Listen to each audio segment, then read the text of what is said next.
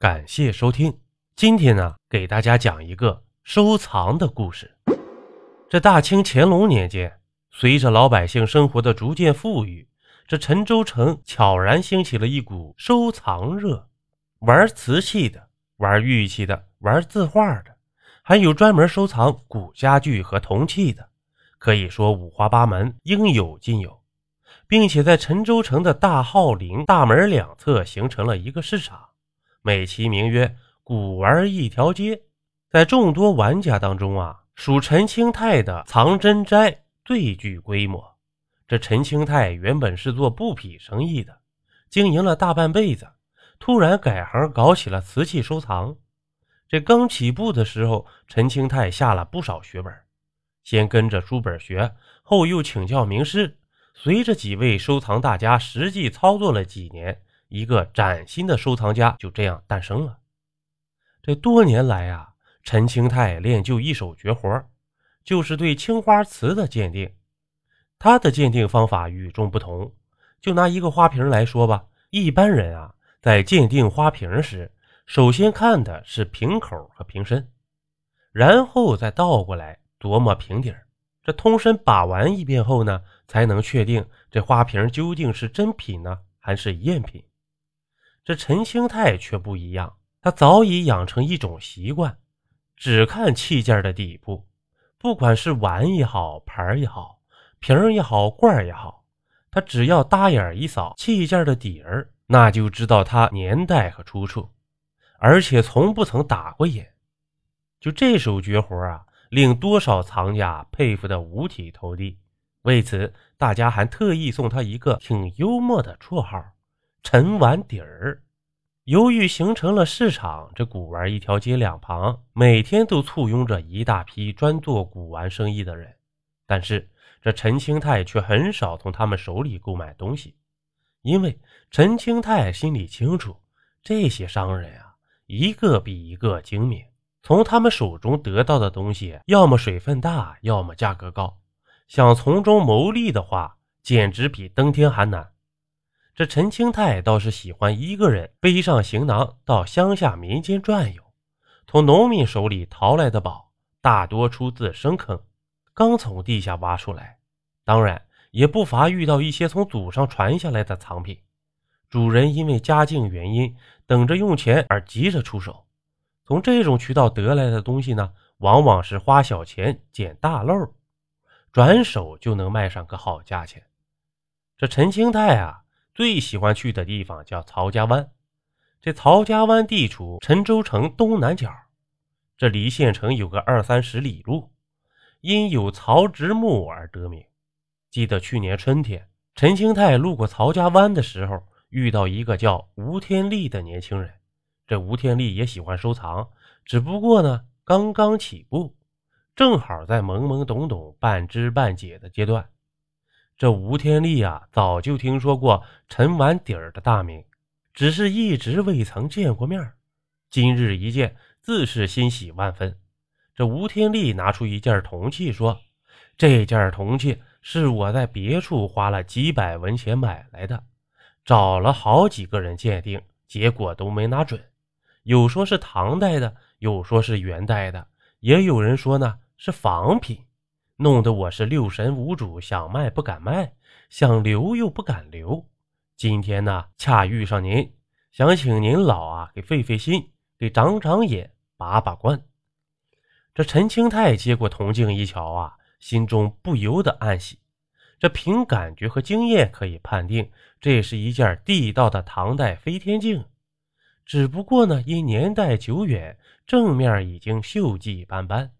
宛若一个烤糊了的烧饼，这背面是两位长袖善舞的宫女，一左一右环抱其中，仿佛正飘飘欲飞。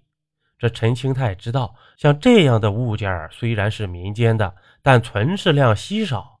按照眼下市场行情，最起码也要十几两银子。经验告诉陈清泰，越遇到好东西，越不要慌着购买。首先要表现出冷静和淡定，这样做呢，完全是为了迷惑对方，让这些宝贝啊，在主人眼里变得如同鸡肋一般，食之无味，弃之可惜的那种。一旦主人对它失去兴趣啊，这买家就能顺手牵羊，随意抛上几个小钱儿，几乎跟白捡的差不多。一件好东西啊，就算到手了。几十文钱还行，几百文的话，这学费交的就有些过高了。这陈清泰把铜镜递给吴天利，笑着说：“留着吧，再放五百年，肯定值钱。”这吴天利苦笑一下。摇着头说：“嘿，到底还是经验不足啊。”这陈清泰呵呵笑道：“没关系，经验都是积累下来的。干我们这一行，谁不交学费能成大业呀？有空你去我的藏珍斋看看，光是墙角里堆的赝品，都够装满一辆马车了。”这没等陈清泰说完，这吴天利突然扑通一声跪在他面前。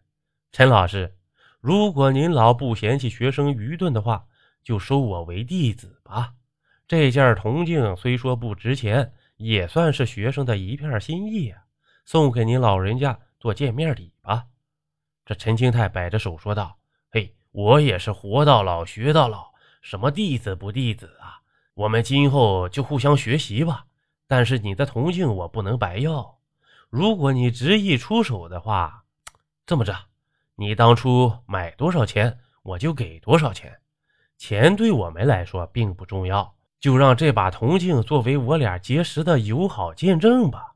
这说完呢，陈清泰掏出一把铜钱，不由分说强行塞给了吴天利。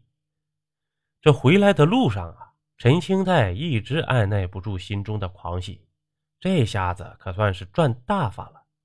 果然，没多久。这陈清泰将铜镜一转手，竟赚了好多两银子。要知道，按照大清朝的计量单位，一两银子差不多是一千文钱。这好多两银子啊，能顶得上一个六品官员一年的俸禄了。为此啊，这陈清泰还特别奢侈的在县城颇有名望的陈州大酒楼摆席设宴。请陈州城所有知名藏家前来搓上一顿，这件事也在该县收藏圈内一度被广为流传。从此，这陈清泰一直心系曹家湾，毕竟这是个令他值得怀念和留恋的地方。这每次下乡，他都少不了到这个地方来看看。然而，他却再没遇到过吴天利。这次啊，这陈清泰仍然按照以前的惯例。下乡淘宝的第一站，便来到了曹家湾。还没进村呢，这陈清泰大老远就看见一群民工打扮的人正围在一起争吵不休。走近一看，只见其中一人手里拿着一个浅绿色的瓷碗，正跟着其他人争得面红耳赤。这一打听才知道，手拿瓷碗的人是这里的房主，他要在这里建房。便雇佣一批民工来挖地基，挖到近一米深时，突然挖出这么个大碗来。这民工们说，碗是他们挖出来的，应该归他们所有。这房主说，宅基地是他家的，大碗啊应该归他。陈兴泰啊将碗接过来，习惯性的瞥了一眼碗底儿，这双手就禁不住颤抖起来。天哪！这竟然是一个出自唐代官窑的秘色青瓷碗。秘色瓷是唐代越窑青瓷中的精品，从配方、制坯、上釉到烧造，整套工艺都秘不外传，故称秘色瓷。这样的宝贝，不说是无价之宝吧，这身价至少在百两银子以上啊！这陈清泰清了清嗓子，故作镇静地对大家说。你们一直争论不休，也不是个办法。这样吧，我出一百文钱买下这个碗，然后你们平分，怎么样？去你的吧！别他妈蒙我们！其中一个民工不屑地说：“上次我在我老表家看到一个青瓷碗，跟这个颜色相近，个头还没这个大呢。他说最起码值五十多两银子，你肯出多少？”这房主啊，用商议的眼光看着陈清泰。陈清泰伸出手指说：“最多一两。”啊，那就算了。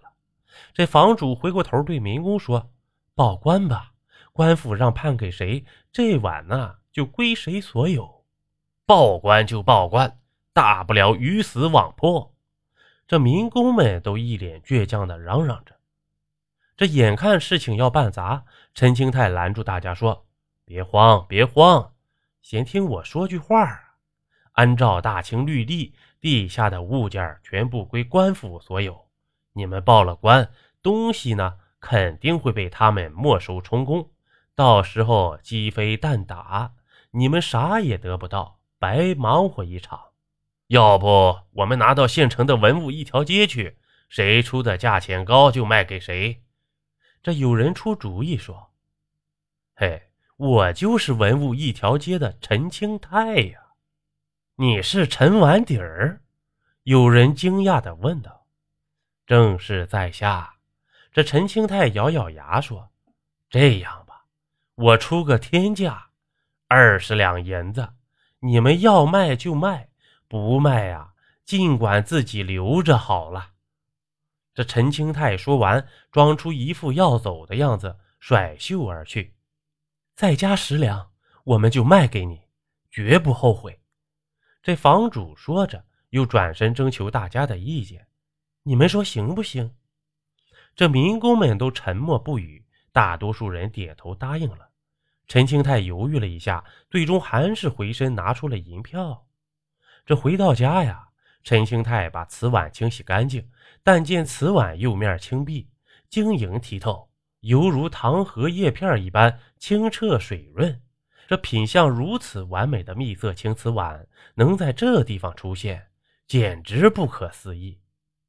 这一天，陈清泰的老师偶然间来到藏珍斋做客，陈清泰忙不迭地把青瓷碗捧出来，交给老师品鉴。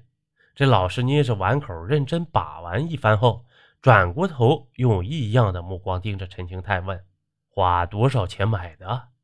陈清泰怔了一下，搪塞道：“没，没花多少，跟白捡的差不多。”那就好。